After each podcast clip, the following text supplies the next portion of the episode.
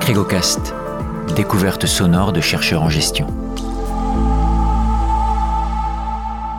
Voyage, voyage éternellement? Ah, les vacances. Un Eldorado synonyme de grand départ. Temps libre, temps de l'ennui, temps de l'errance. Les vacances font partie de notre historiographie contemporaine. Des luttes sociales les ont sanctuarisées dans les congés payés. Elles convoient leur lot de rituels. Juillet, haussien, camping, autoroute du soleil, tube de l'été. Mais sous les images d'Épinal et la plage, quand on gratte cette futilité primesautière, affleurent d'autres comportements autrement plus complexes. Anna Arendt soulignait le cycle biologique du travail, labeur qui a besoin d'être régénéré, par des dépenses, de la consommation, par les vacances également, soupapes de décompression. Ces vacances peuvent aussi avoir un rôle de transformation en profondeur des pratiques. Hors de son cadre quotidien, les prises de conscience sont plus rapides, plus radicales. Et puis, les vacances sont un instantané de nos sociétés contemporaines. Ligne de fracture entre ceux qui peuvent partir et ceux qui ne peuvent que rester, entre ceux qui valorisent exotisme, évasion, ailleurs en dépit des critiques sur leur empreinte carbone, et tous les autres, qui adoptent un tourisme plus sobre, local, quasiment du coin du champ. Pour nous parler de ces comportements de voyage et en voyage, nous accueillons dans ce nouvel épisode des Crégocast Isabelle Frochot. Isabelle, bonjour. Est-ce que tu pourrais te présenter en quelques mots? Donc, je m'appelle Isabelle Frouchot, je suis maître de conférence HDR à l'Université de Bourgogne. Je suis originaire de Dijon, donc c'est un retour aux sources après un long périple qui m'a emmené après mon DSS euh, en Grande-Bretagne où j'ai fait ma thèse euh, dans le marketing sur les comportements touristiques dans le domaine du patrimoine. Après, j'ai travaillé 5-6 ans en Écosse et puis je suis revenue à l'Université de Savoie en 2000 où je suis restée jusqu'en 2023 où je suis revenue à l'Université de Bourgogne. Donc, ma thématique de recherche, c'est le comportement du consommateur, euh, spécifiquement dans le domaine du tourisme. Euh, je travaille sur l'expérience client, les, les notions euh, d'immersion, des connexions, euh, comprendre comment l'expérience se déroule. Et puis, comme j'étais pendant de nombreuses années à l'université de Savoie, j'ai beaucoup travaillé sur la montagne, le bivouac, les stations de ski, voilà, toutes ces approches-là. Donc, j'aimerais bien peut-être migrer sur le tourisme gastronomique maintenant que je suis en Bourgogne. Ça me semble assez approprié de la montagne à l'assiette, en quelque sorte. Voilà, c'est ça.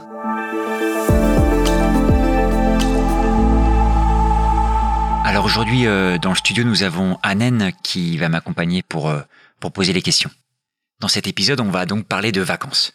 Pour deux principales raisons. La première, c'est parce que c'est un de tes thèmes de recherche euh, prépondérants. Et la deuxième, bah, c'est parce que c'est le bout de l'année. Tout le monde rêve d'ailleurs, d'évasion. Alors Isabelle, dis-nous, qu'est-ce que ça veut dire que partir en vacances? Alors, euh, ça veut dire beaucoup de choses, mais partir en vacances, euh, avant tout, ça veut dire quitter son quotidien. C'est ce que recherchent le plus les gens, c'est la coupure, euh, couper avec beaucoup de choses, hein, son rythme de travail bien entendu, mais aussi euh, son rythme quotidien, toutes les charges qui nous incombent à la maison, dans la famille, dans notre vie en société. Et, et du coup, les vacances, en fait, c'est une, une grosse parenthèse qui permet donc de couper avec tous ces éléments et qui permet de se retrouver. Hein. Donc ça, c'est important. C'est-à-dire que ce qu'on observe dans les vacances, c'est qu'il y a une notion qui est très importante, c'est la disponibilité. On est à nouveau disponible pour ce qu'on aime, pour soi-même, et parce qu'on arrive à retrouver un temps et ce qu'on définit comme étant un temps de qualité, qualité d'être avec les siens, qualité de faire ce que j'aime faire, enfin, voilà, qualité de découvrir, euh, voilà. Et cette notion donc de euh, de, temps ralenti et en même temps de temps beaucoup plus riche et de temps disponible. Voilà, il est, rendu possible par cette, cette coupure avec le quotidien. Les vacances, c'est donc une vraie coupure, une rupture. Euh, est-ce qu'il y a des, différences en fonction des endroits où l'on part, des destinations, et aussi des, des personnes avec qui l'on est en vacances, avec qui l'on part?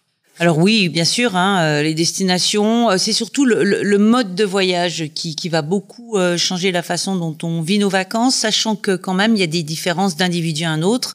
Certains ne rêvent que de croisière, alors que d'autres vont aller faire des treks minimalistes à travers les montagnes. Donc en fait, il y a des segmentations très poussées qui existent pour comprendre un marché qui est en fait très très diversifié, qui va vraiment du tourisme de masse le, plus, le plus total hein, jusqu'à un tourisme de niche, très spécifiques et, très spécialisées.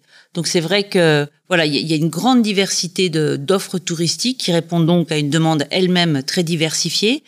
Et puis donc effectivement, il y a des contextes qu'on sait être beaucoup plus propices à la déconnexion et au ressourcement.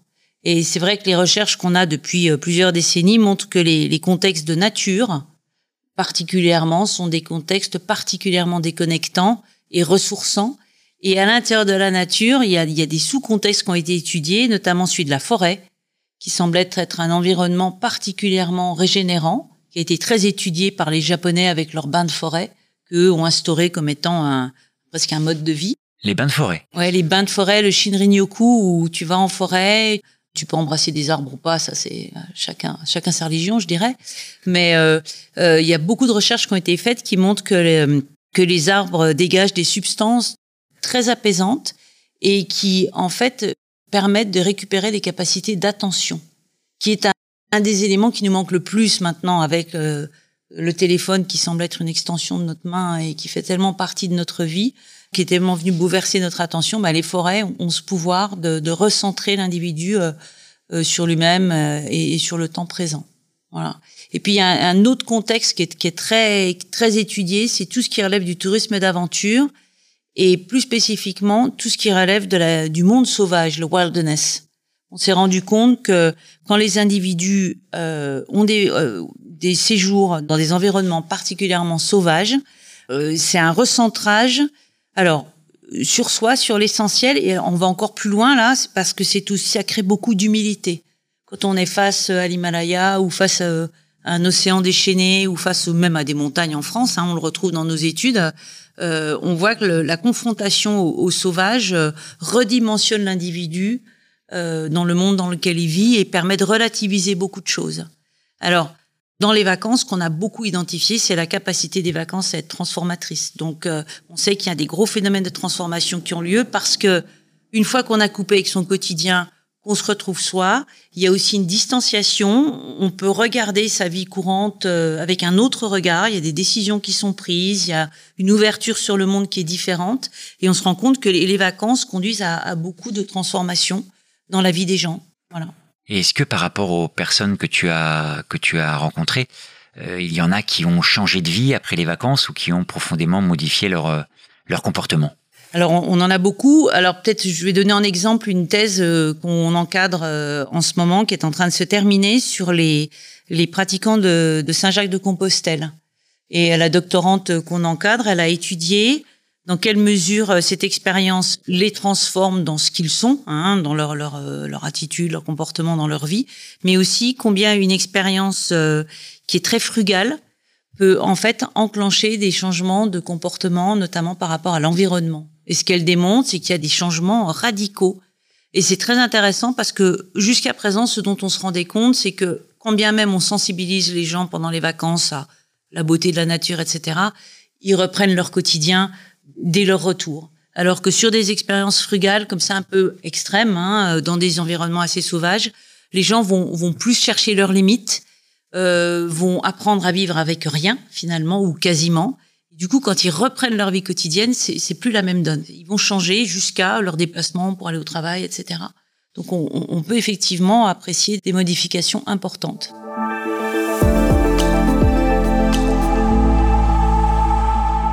Résultats sur l'expérience transformatrice du tourisme, ils sont particulièrement intéressants quand on les compare à ceux sur le changement de comportement euh, à l'heure de la transition environnementale. Euh, et donc beaucoup d'études se focalisent sur euh, les changements de micro-pratiques quotidiens au jour le jour. Toi, tu montres que l'expérience peut être transformatrice hors du cadre spatio-temporel. Ce qui m'amène à une autre question. On observe l'émergence de nouvelles pratiques touristiques, hein, comme les spring break, les city break, les week-ends de plusieurs jours pour, euh, pour couper. Et donc ces habitudes, euh, finalement, ce sont des, des rituels, en quelque sorte, qui sont encouragés par l'industrie du tourisme. Et on a l'impression qu'ils entrent en contradiction avec cette idée d'expérience transformatrice unique. C'est une question très très juste. Alors, ce qu'on sait des études sur les vacances, hein, les vacances de une ou deux semaines, c'est qu'il faut à peu près trois jours pour vraiment se déconnecter de son quotidien et, et, être pleinement disponible pour ses vacances. Alors cette durée, elle semble être incompressible parce que même dans les hôtels clubs, elle est observée.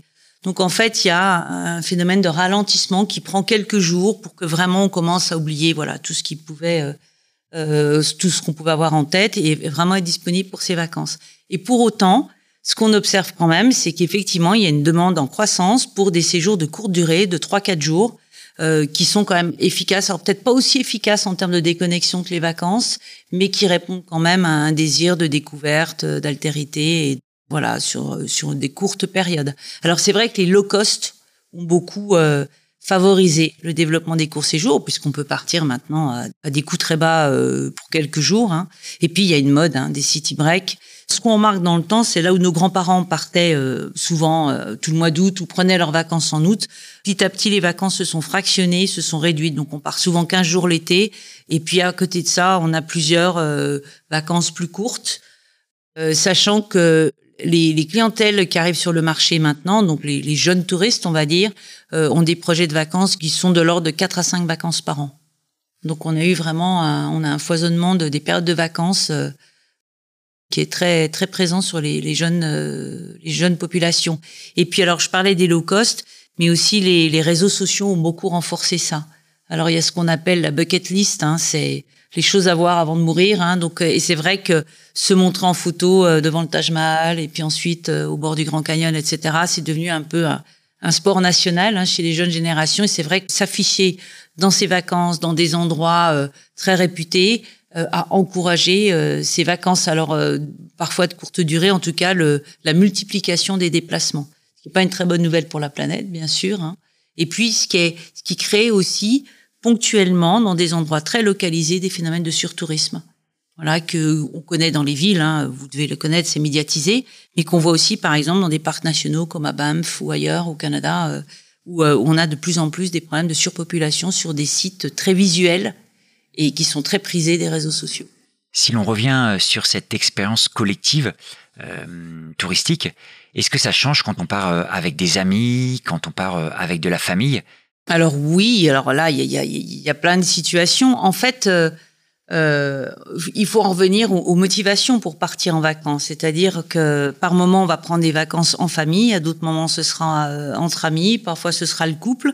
Et effectivement, on va avoir au, fil de l'année des, des, vacances qui vont avoir des, des, finalités différentes. Et souvent, ces finalités se vivent différemment parce qu'on n'est pas dans le même contexte euh, de groupe, en fait. Hein. Et donc, effectivement, c'est un élément important qui est choisi dès le départ. Euh, et puis, même dans les familles, on voit que euh, il y a beaucoup d'études qui ont été faites sur le rôle des enfants dans la prise de décision parce qu'on se rend compte qu'à l'intérieur du groupe, bah, il, y a, des décisions importantes qui sont prises et des, des, rôles euh, de plus en plus présents des enfants quand ils grandissent et qui sont très importants dans, les, dans le processus de décision.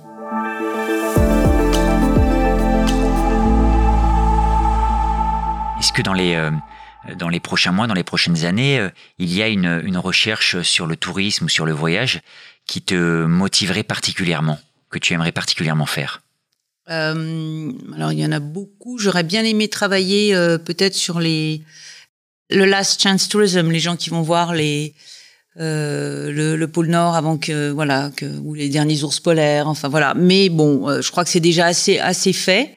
Mais je dirais qu'il y a peut-être une, une, recherche que j'aimerais refaire en fait. C'est-à-dire qu'il y a plusieurs années avec Dominique Créziac, on a fait une étude à, à Val Thorens où on a suivi des consommateurs tous les jours de leur consommation. Donc on a interrogé les mêmes gens tous les soirs. Et on a vu comment se déroulaient leurs vacances et petit à petit les éléments qui venaient impacter ou pas et comment ils se transformaient petit à petit et comment ils s'appropriaient leurs vacances. Et on a vraiment fait un travail qui était très riche, que j'ai que j'ai beaucoup aimé. J'aimerais refaire une étude comme ça longitudinale où je vais suivre les mêmes euh, clients euh, sur un autre sujet, bien sûr. On va changer des stations de ski. Et j'avais trouvé qu'on avait énormément appris en suivant les gens comme ça au quotidien. Oui, c'est extrêmement original de les, de les avoir suivis tous les jours. Euh, et donc, s'il y avait un seul résultat à retenir de cette approche longitudinale, ce serait lequel? Alors, euh, peut-être le plus grand enseignement qu'on peut avoir, en tout cas pour ma part, sur le marketing expérientiel, c'est que le marketing expérientiel, il, il repose sur des détails parfois. Euh, de la sérendipité, hein, des, des, éléments qui peuvent arriver sans qu'on s'y attende, de, de l'imprévu, mais aussi souvent sur des petits détails qui sont riches en émotions et qui vont créer des, des vrais souvenirs de vacances et, et, qui vont réellement impacter les individus. Et c'est pas toujours, euh, on n'est pas toujours dans la surenchère, on n'est pas toujours dans le, le grand feu d'artifice ou l'hôtel, l'hôtel 5 étoiles. Ça peut être une rencontre avec un, un, personnage de la destination, ça peut être des moments de rencontre entre touristes, hein, tout simplement, qui font que ça va, ça va venir impacter les gens euh, durablement. Voilà. Moi, j'ai peut-être une petite question, euh, parce que la déconnexion, euh, la condition, c'est de partir en voyage, de quitter son chez soi, en quelque sorte. Donc, alors qu'aujourd'hui, on parle un peu des, dispositifs digitaux tels que les casques de réalité virtuelle qui nous permettent de, voyager sans partir de chez soi, est-ce que ça permettrait, à, ton avis, d'atteindre cette déconnexion dont on parle? Ah, ça, c'est une question euh, complexe. On a déjà eu toute cette discussion dans le monde du tourisme euh, dans les années 2000 avec les téléconnectés. On, parlait de armchair tourism. Est-ce que on peut faire voilà du tourisme dans son salon, hein, dans son sofa? Euh, c'est un peu tombé, euh, c'est un peu retombé cette question. Alors, il y a effectivement les, les, lunettes euh, de réalité virtuelle. On les utilise beaucoup sur la communication pour donner un aperçu d'un produit. Moi, je pense que c'est intéressant. Euh, je pense qu'on n'atteindra pas la déconnexion avec ces lunettes. C'est une expérience fun euh, qu'on vit euh, dans le moment, mais on se rend compte que la vraie déconnexion, elle a lieu quand je ferme la, la porte de ma maison et que je pars il y a quand même besoin d'une délocalisation physique et d'une coupure avec son univers quotidien. Alors on n'est pas obligé de partir à l'autre bout de la planète par contre, mais il faut qu'il y ait un, déplacement physique parce que euh, quand on reste chez soi, bon, on va être happé par euh, beaucoup de tâches du quotidien, euh, aussi insignifiantes soient-elles, mais qui vont nous, justement nous ramener à ce quotidien euh, et qui vont pas nous libérer. Et du coup, on sera moins disponible pour pour ces vacances. Donc, le déplacement physique me semble quand même relativement essentiel. Mauvaise nouvelle pour ceux qui n'ont pas les moyens pour partir? Exactement. Alors ça, c'est une remarque qui est très très juste. En France, actuellement, le taux de départ en, en vacances, allez, on va dire, est autour de 60% de la population. Ce qui, on peut se dire, est un, un, bon chiffre, sauf que si on le regarde de l'autre côté, ça veut dire qu'on a plus d'un tiers de la population qui part pas en vacances. Et donc, c'est un problème de société. Et effectivement, le tourisme reste quand même une pratique élitiste. Alors, sur certains modes encore plus, le ski, etc., hein, par exemple, qui est qui demande quand même un certain budget. Mais euh, les, c'est vraiment un problème parce qu'en fait, euh, on sait que c'est une façon pour les individus de se régénérer, de revenir reposer, de reprendre leur vie différemment.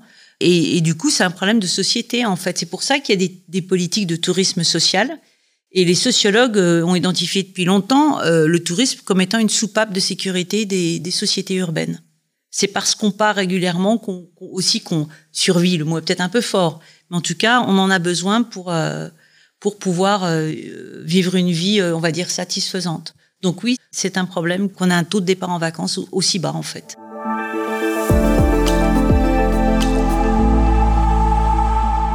Durant ces dernières années, les problématiques de santé mentale ont explosé avec les différents confinements, les personnes qui restaient chez eux, la solitude. Ça, c'est aussi parce que finalement, l'impossibilité de voyager a, rendu impossible le rôle transformateur du tourisme. Oui, oui, oui. Et d'ailleurs, on, le voit très bien. On a eu un regain du tourisme. On a toujours un rebond dans le tourisme après les crises, hein. mais là, on a vraiment eu un rebond euh, majeur. Euh, parce que les gens, euh, bon, bah, comme on le sait tous, hein, sont restés, on va dire, coincés chez eux pendant longtemps, n'ont pas pu voir leurs proches, et ont mesuré toute l'importance de se voir régulièrement, de pouvoir euh, voyager, euh, explorer. Et puis c'est dans l'air du temps. Hein, les, gens ont de plus en plus envie de voyager, explorer, découvrir le monde. Ça fait vraiment partie de, nos vies. Avec aussi cette idée, euh, dans ce que tu disais, de, retrouver les mêmes personnes, mais dans un contexte différent. Et donc finalement d'avoir un, un, temps différent avec eux, peut-être plus qualitatif? Oui, et, et, dans, je parlais du ski euh, de Val Thorens, mais à Val Thorens, on avait rencontré un groupe, euh, mais il y en avait plusieurs même, groupe d'amis de fac qui ne s'étaient jamais quittés en contact. Et alors il y en avait un groupe, ils étaient euh, six couples, et chaque année ils déterminaient une destination. Chacun réservait son logement, mais ils se retrouvaient autour du ski chaque année dans une station. Et puis on avait un autre groupe qui avait répondu à l'enquête. C'était quatre papas et neuf enfants. Ils étaient irlandais, les mamans ne skiaient pas. Donc chaque année, les, les papas qui étaient des copains de fac revenaient avec leurs enfants et se faisaient une vacance de ski euh, papa-enfant en s'étant mis une condition parce que le ski, pour qu'il soit appréciable, il faut qu'on soit tous au même niveau puisque c'est une pratique sportive. Donc il s'était mis comme critère que les enfants doivent avoir leur troisième étoile avant de pouvoir rejoindre le groupe chaque année. Voilà, donc il y avait toute une logique derrière et ils, faisaient le tour des Alpes. Chaque année, ils changeaient de station. Et c'était, ils exprimaient, surtout quand ils ont des adolescents, on a beaucoup, on entend beaucoup ça dans les études que les parents qui ont des adolescents, bon, les adolescents peuvent être assez mutiques. Et en fait, ils disent c'est souvent dans, dans ces vacances-là qu'on on arrive à, à, retrouver un, dialogue avec nos enfants. Et alors le ski particulièrement, et comme les parents ont appris en, en jeune, il y a une question de niveau qui est au même niveau et beaucoup de choses qui se passent sur les télésièges, euh, voilà. Que, il y a un dialogue retrouvé que les parents avaient, euh, avaient perdu et qu'ils apprécient bien sûr particulièrement. J'aime beaucoup dans ce que tu dis aussi euh, l'idée de rituel. Il y a le rituel de partir de chez soi, hein, préparer sa valise, euh, demander à ses voisins de, de, de, de surveiller l'appartement. il y a le rituel de la troisième étoile, là dans ce que tu viens de dire, hein, pour pouvoir skier ensemble. Donc euh, on a l'impression que dans le tourisme finalement, il y a euh, tous ces moments, ces rituels qui donnent un sens euh, à la consommation. Oui, tout à fait. Et dans les rites de passage, il y en a un qui est très étudié parce que la littérature en tourisme est très anglo-saxonne.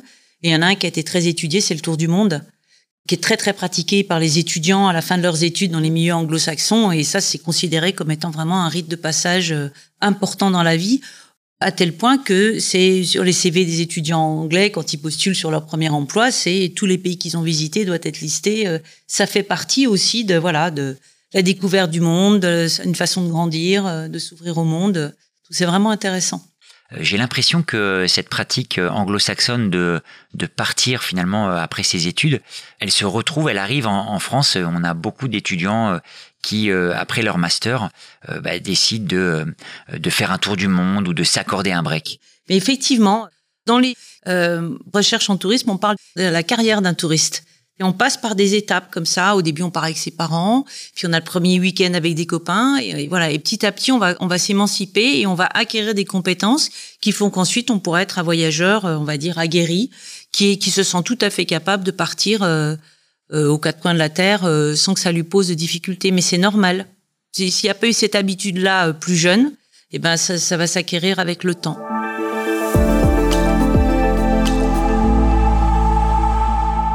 Isabelle, on arrive bientôt au bout de cette émission. Il y a encore une question qu'on n'a pas abordée, c'est celle de, l'avenir du tourisme. Alors selon toi, d'ici 20 ou 30 ans, quel visage aura le tourisme? Alors, le, euh, le, visage du tourisme dans 20 ans, alors ça, dépend complètement des pays et des situations. Hein. Par exemple, bah, bien sûr, la, première destination à laquelle on pense, c'est la montagne, puisqu'on sait que, par exemple, le ski est condamné à terme, hein, ou quasiment. Et, et donc, on, on s'interroge beaucoup sur euh, comment on peut faire évoluer ces territoires, et puis peut-être basculer plus sur l'été, etc. Parce qu'en fait, à l'inverse, les étés seront plus frais à la montagne et, ça, et la montagne peut, peut, redorer en fait finalement son image et redévelopper toute une attractivité sur l'été. Donc là où il y a des problèmes, il y a aussi des opportunités. Euh, pour moi, la, la, plus grosse problématique, il y en a deux pour moi actuellement qui me semblent être vraiment importantes. Bah, la première, c'est le coût environnemental, tout ce qu'on a évoqué le fait qu'on ait un, une démultiplication des voyages à travers le monde qui se font beaucoup en avion. C'est un véritable coût environnemental qui est extrêmement problématique. Pour l'instant, toutes les études euh, montrent qu'on n'arrive pas du tout à enrayer ça, si je puis dire. C'est-à-dire que le, les vacances, c'est un moment hédonique où on se fait plaisir. C'est la récompense après le, dur labeur, on va dire. Hein. J'ai travaillé toute l'année, donc mes 15 jours en, en Asie du Sud, j'ai vraiment envie de les avoir. Et du coup, on n'arrive pas du tout, pour l'instant, à faire euh, bouger les gens dans leur tête sur le sur basculer sur un autre tourisme qu'on appelle le tourisme lent hein, euh, où par exemple on peut être en train on peut être beaucoup plus proche des communautés locales etc et c'est vrai que c'est un, des gros challenges du tourisme pour l'instant c'est celui-ci et puis le deuxième c'est que euh, j'ai parlé tout à l'heure d'overtourisme lié aux réseaux sociaux mais plus globalement le, tourisme international augmente en moyenne de plus 5 à plus 7% chaque année et ce depuis la fin des années 60. C'est-à-dire que, à part le Covid, a été la seule vraie crise qu'on ait connue. Même la crise financière de 2008, on a un petit peu stagné pendant un an, on est reparti de plus belle derrière. Donc en fait, on voit que le tourisme, c'est très résilient. Mais le problème, c'est qu'on a maintenant une, demande euh, qui, qui, est en expansion euh, quasi permanente et des destinations qui sont euh, limitées. Venise, on va pas agrandir Venise, hein, on peut pas agrandir Barcelone, voilà, on peut pas agrandir certaines zones de Paris, et on, on, on commence à rencontrer en fait les limites d'un système touristique actuellement, c'est-à-dire que on a des destinations qui sont en train de réfléchir à du démarketing. Voilà, donc j'enlève je, à Amsterdam à Amsterdam, je, je mets en place de nouvelles politiques, je réduis le tourisme. En Suisse, euh, ils ont maintenant réduit à 20% de résidences secondaires leur station, parce qu'en fait, euh, ça devient un vrai problème de société. Et en fait, le nerf de la guerre dans, toutes ces questions-là, c'est le prix de l'immobilier.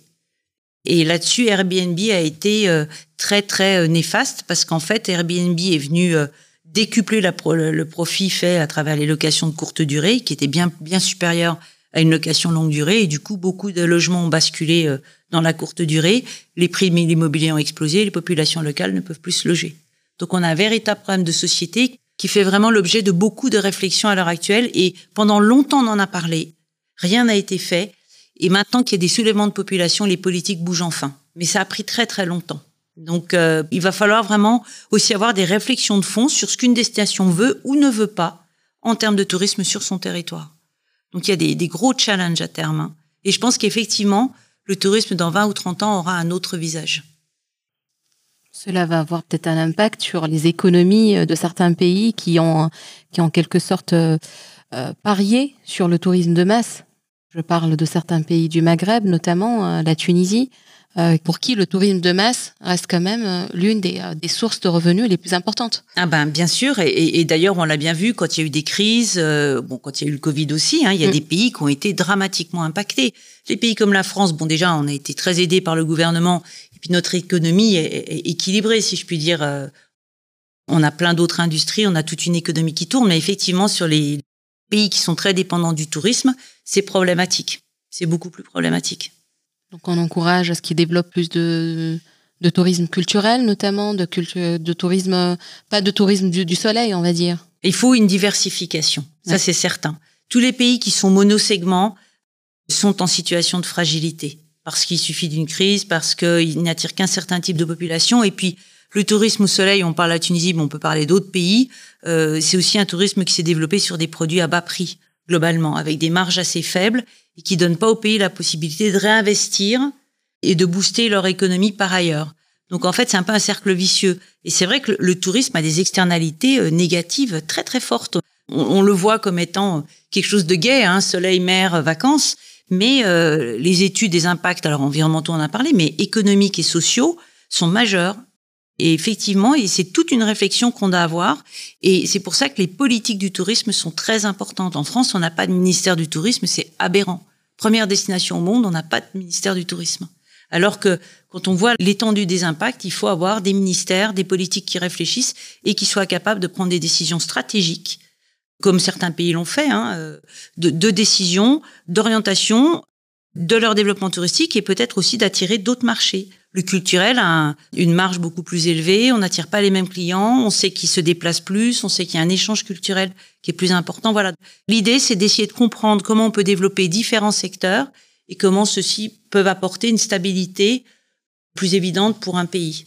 Voilà. D'ailleurs, le tourisme rural a été développé c'était une collaboration entre le ministère de l'Agriculture et le ministère de, l'Économie à l'époque, quand on a développé les gîtes de France. Parce que l'objectif, c'était d'aller attirer des touristes dans des zones rurales où il y avait peu de passages, où il y avait beaucoup de biens mobiliers. Hein, les fermes ont souvent euh, beaucoup d'espace hein, qui peuvent reconvertir.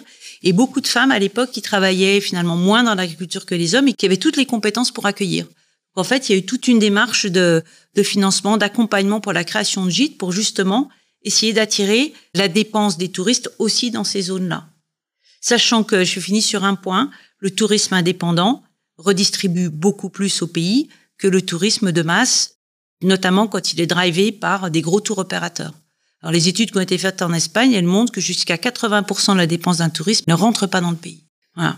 Euh, je suis pas contre le Club Med, mais tout ce qui est resort, c'est drivé par des compagnies qui sont basées en Europe du Nord et les flux financiers, euh, la dépense du touriste, elle se fait dans ces pays-là et elle atteint finalement assez peu les pays de destination.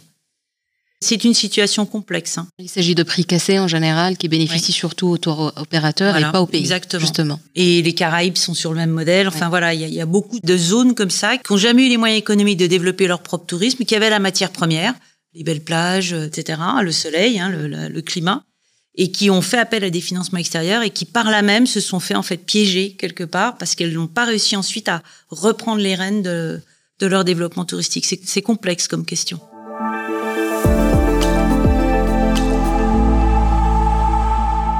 Voilà, après tous ces échanges passionnants sur le tourisme, c'est le moment de conclure. Alors Isabelle, le mot de la fin, quelles sont finalement euh, les recherches sur lesquelles tu travailles euh, actuellement? Alors, j'ai un nouveau projet qui aura lieu l'année prochaine sur la science participative. Donc c'est pas tout à fait du tourisme, mais c'est en fait, euh, on va quand même regarder comment des gens qui sont en vacances et qui participent à bénévolement à faire de la science participative, dans quelle mesure ça peut les aider à s'attacher au territoire.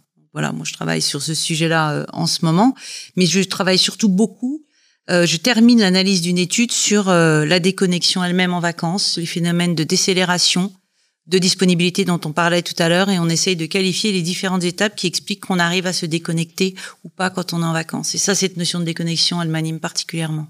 En tout cas, on a hâte de lire, euh, hâte de lire ces travaux. Voilà, merci beaucoup, bonnes vacances à ceux qui peuvent en prendre, et à bientôt pour un prochain épisode des Créocast. Merci.